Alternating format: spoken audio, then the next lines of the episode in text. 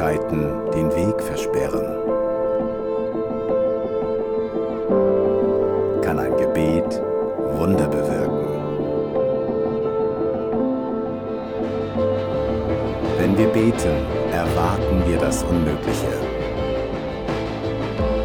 Wenn wir beten, tut Gott Großes. Wenn wir beten, geschehen Wunder.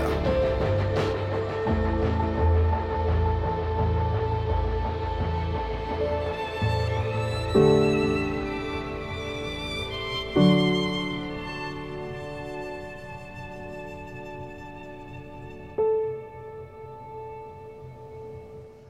das Thema heißt Denke langfristig und wir haben ja diese Serie miteinander begonnen, wo es darum geht, was ist deine Mauer, dein Jericho, was umkreist du in deinem Leben, welcher Bereich möchtest du gerne ein Wunder in deinem Leben erleben. Wir haben angefangen mit dieser Geschichte von diesem Honig.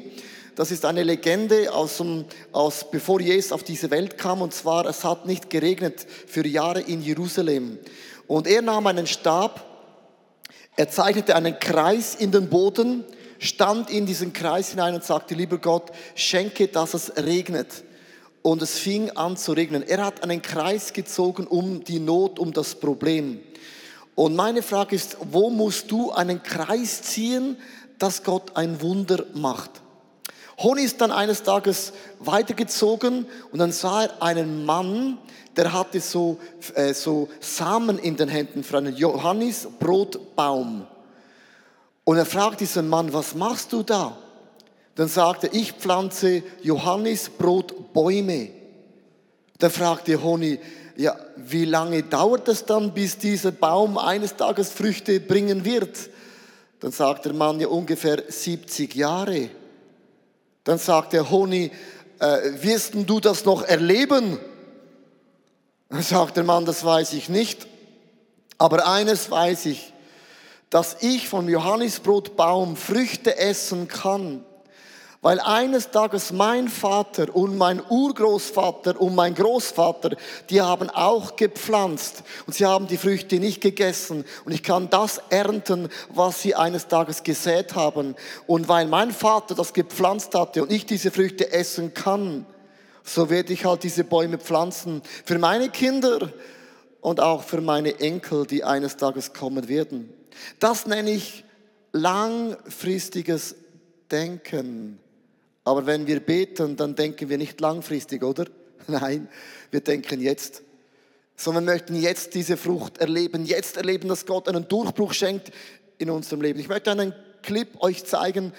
Wir wünschen uns, dass wir säen und dann geht das Hyperspeed schnell, dass wir dann eines Tages ernten können. Das ist so meistens so unsere Erwartung. Es geht ein Gebet und geht es wumm und dann ist die Ernte da.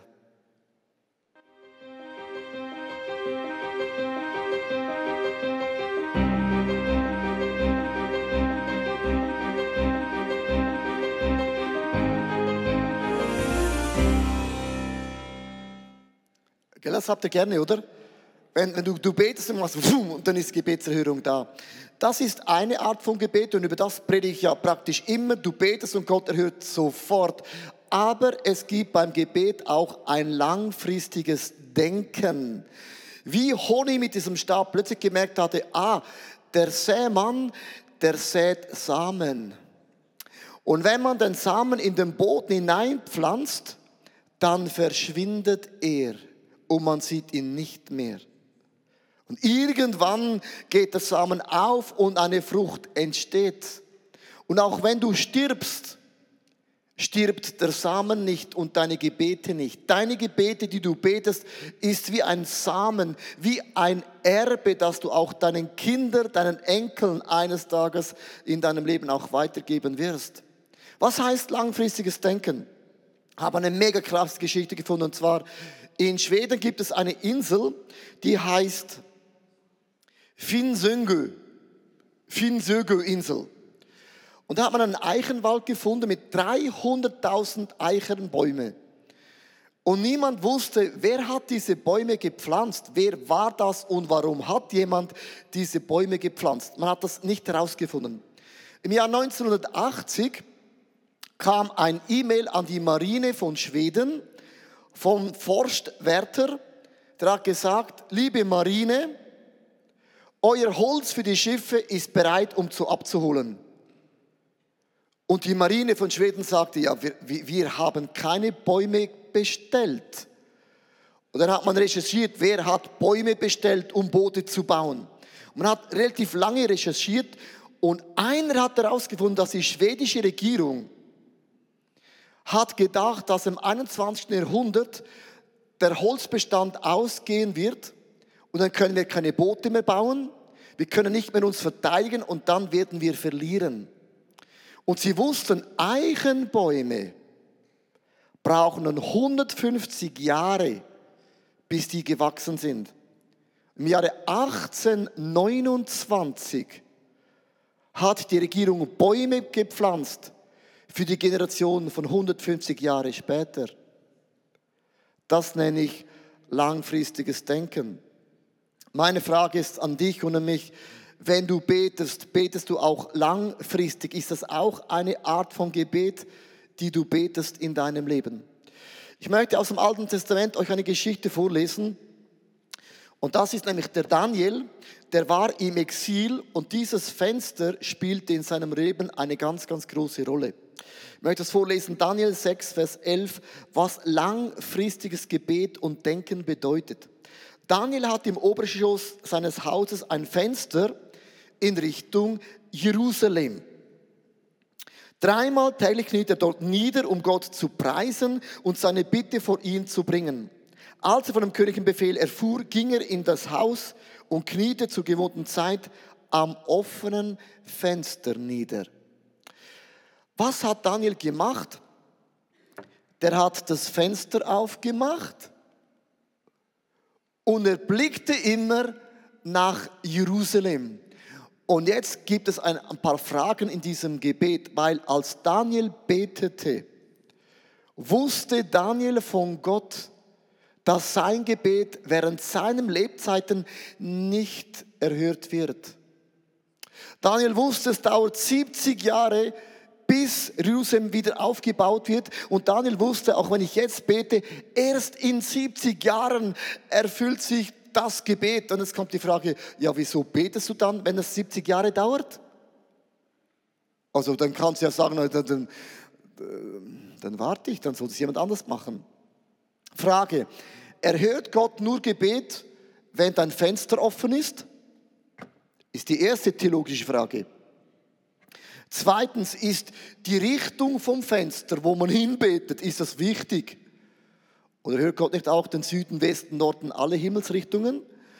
Und die dritte Frage ist ja, für was betest du auf den Knien Richtung Jerusalem für etwas, das 70 Jahre dauert und du lebst es ja nicht einmal? Kannst du sagen, das ist nicht mein Problem, das sind die Kinder, die haben neue Challenges. Ich habe meine Probleme, die haben ihre Probleme. Und hier ist etwas Theologisches mega much entscheidend. Warum schaute er nach Jerusalem? Es geht um deine Körperhaltung. Da, wo du hinschaust in deinem Leben, das, was du anschaust in deinem Leben, das gibt dir Kraft, es gibt dir Energie, es bündelt deine ganze Fröhlichkeit in deinem Leben. Es geht um die Position, weil die Option war gewesen, wir sind in Babylonien, uns geht es mega dreckig, es ist alles hier mega scheiße und äh, Vielleicht greift Gott ein. Was dann passiert ist, deine innere Haltung ist gekrümmt. Siehst du, bist du so, ja, jetzt sind wir da in Jerusalem, mega mühsam.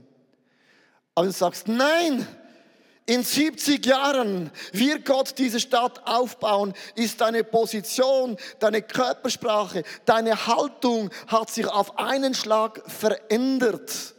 Da, wo du hinschaust in deinem Leben, zu dem wirst du werden in deinem Leben. Leben. Ich habe einen Forschungsbericht gelesen. Ich liebe Forschungsberichte. Und zwar Forscher haben herausgefunden, ich möchte es euch ganz kurz vorzeichnen, dass Gott hat unser Hirn, Hirn, das ist unser Hirn. Ja, ja. Gott hat unser Hirn so erschaffen, dass du immer ein Ziel brauchst. Also ohne ein Ziel stirbt ein Mensch. Das heißt, wenn du ein Ziel dir setzt, zum Beispiel, ich möchte gesund werden, ich möchte einen neuen Job haben, ich möchte nicht mehr Single bleiben oder was auch immer dein Ziel ist, zwischen wo du bist, hier, und wo du gerne hin möchtest, das nennt man eine Spannung. Es entsteht eine Spannung, ich bin hier, aber ich möchte gerne da sein. Finanziell, deine Gesundheit, deine Familie, du kannst das einsetzen, was auch immer du möchtest. Da entsteht eine Spannung. Und Forscher belegen, dass wenn du eine Spannung hast mit einem Ziel Spannung, es löst eine biochemische Reaktion aus in deinem Körper.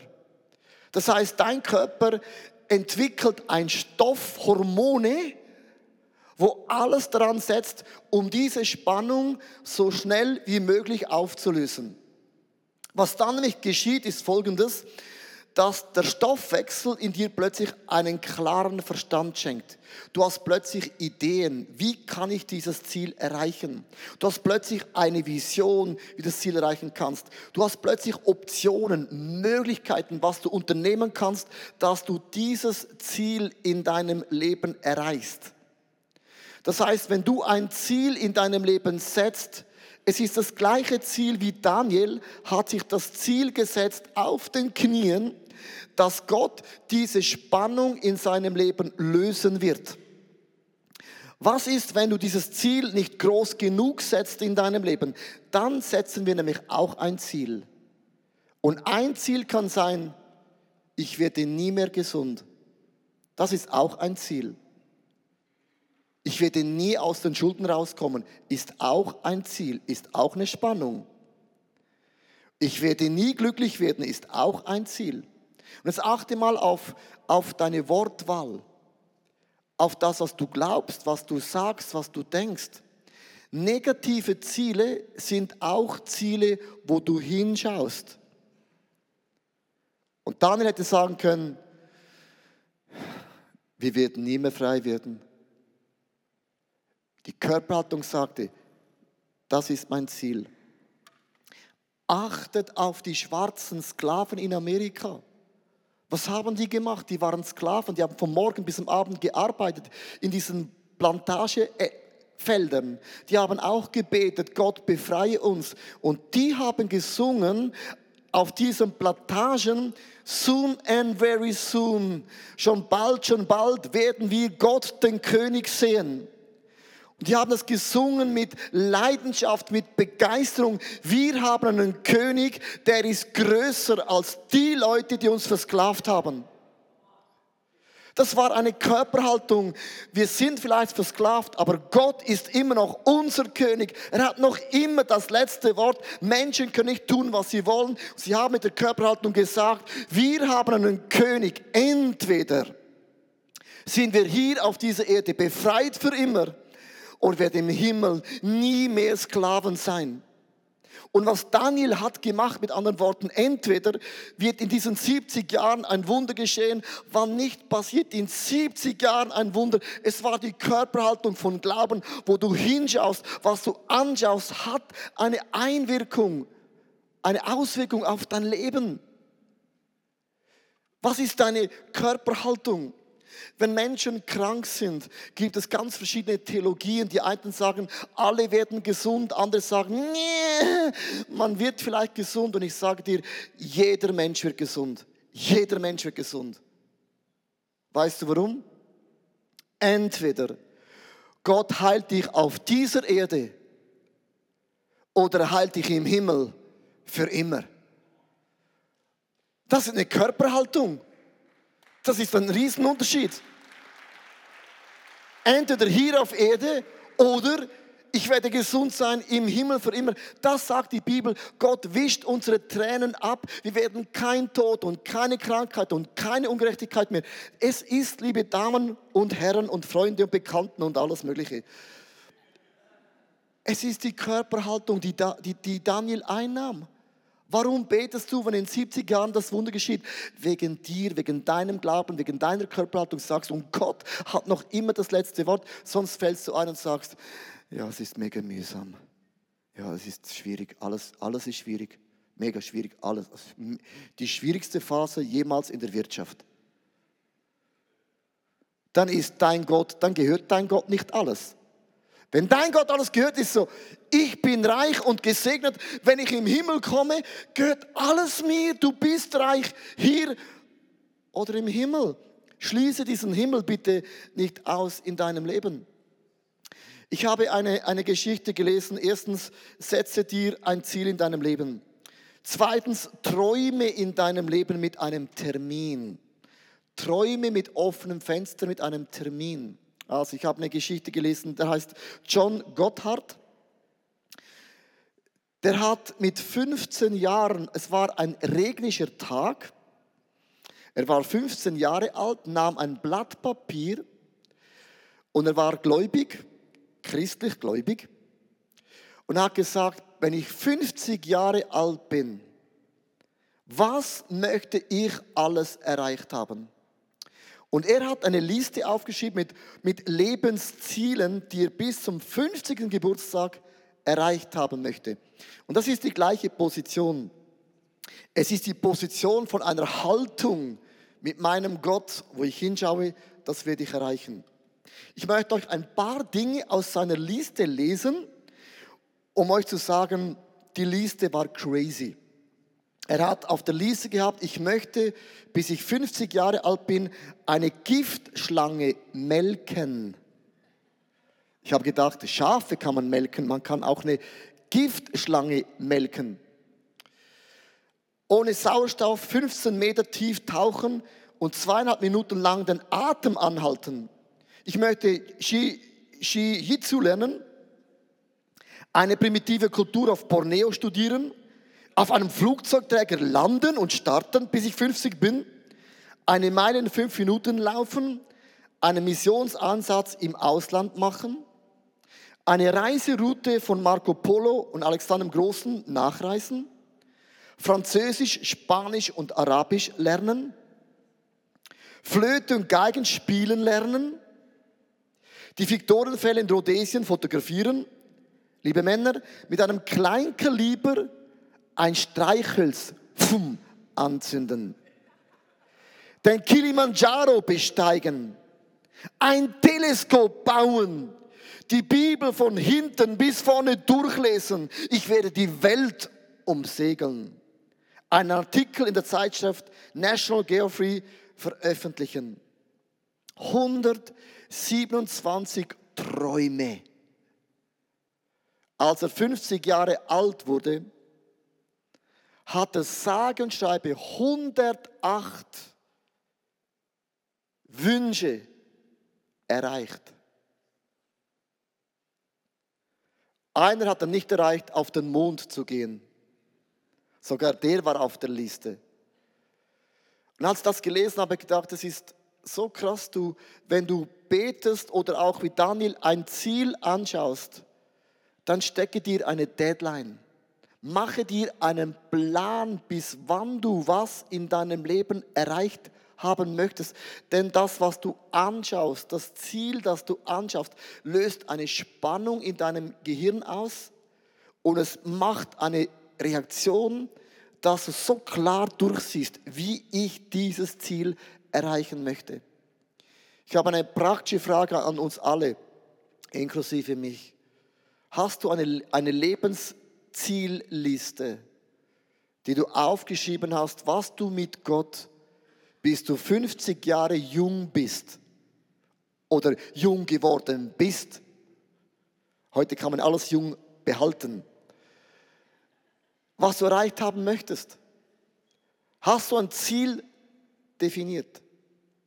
Es heißt in Hebräer 11, Vers 33 bis 34, weil sie Gott vertrauen, konnte Großes durch sie tun oder Groß durch sie bewirken. Als sie schwach waren, gab Gott ihnen neue Kraft. Den einen gibt Gott Stärke und die einen von uns sind schwach. Ich möchte bewusst diese Serie beenden und es ist immer ein interessantes Wechselspiel. Weil bei den einen ist so, du betest und Gott macht sofort ein Wunder und sagst, ja, das war die beste Serie, das funktioniert, wow, cool. Und dann hörst du Geschichten und denkst, ja, super cool. Äh. Und bei mir ist genau das Gegenteil. Du hast immer in der Kirche Wunder und dann hast du Anti-Wunder. Immer beides. Und ich ende mit einer Geschichte, die hat negativ sich entwickelt. Und zwar ist eine wahre Geschichte, es gibt auch einen Film, das heißt Unbroken. Und zwar der Mann heißt Louis Zamberini. Er lief an Olympischen Spielen 1936, war, hat er teilgenommen und er hat viele Rekorde gebrochen. Er war Christ und Olympische Spiele, das war sein Traum, das war sein Ziel, das war seine Lebensvision. Der Krieg brach aus und er musste für, im Zweiten Weltkrieg musste er ein Bomber fliegen, ein Flugzeug.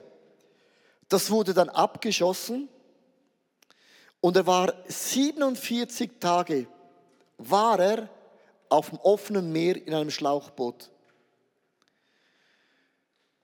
Und irgendwann haben ihn die Japaner entdeckt und haben ihn nach Japan geholt. Und er war ein fitter Mann und er wurde versklavt, er wurde misshandelt, sein ganzer Körper brach zusammen, er war eigentlich handicapiert für immer.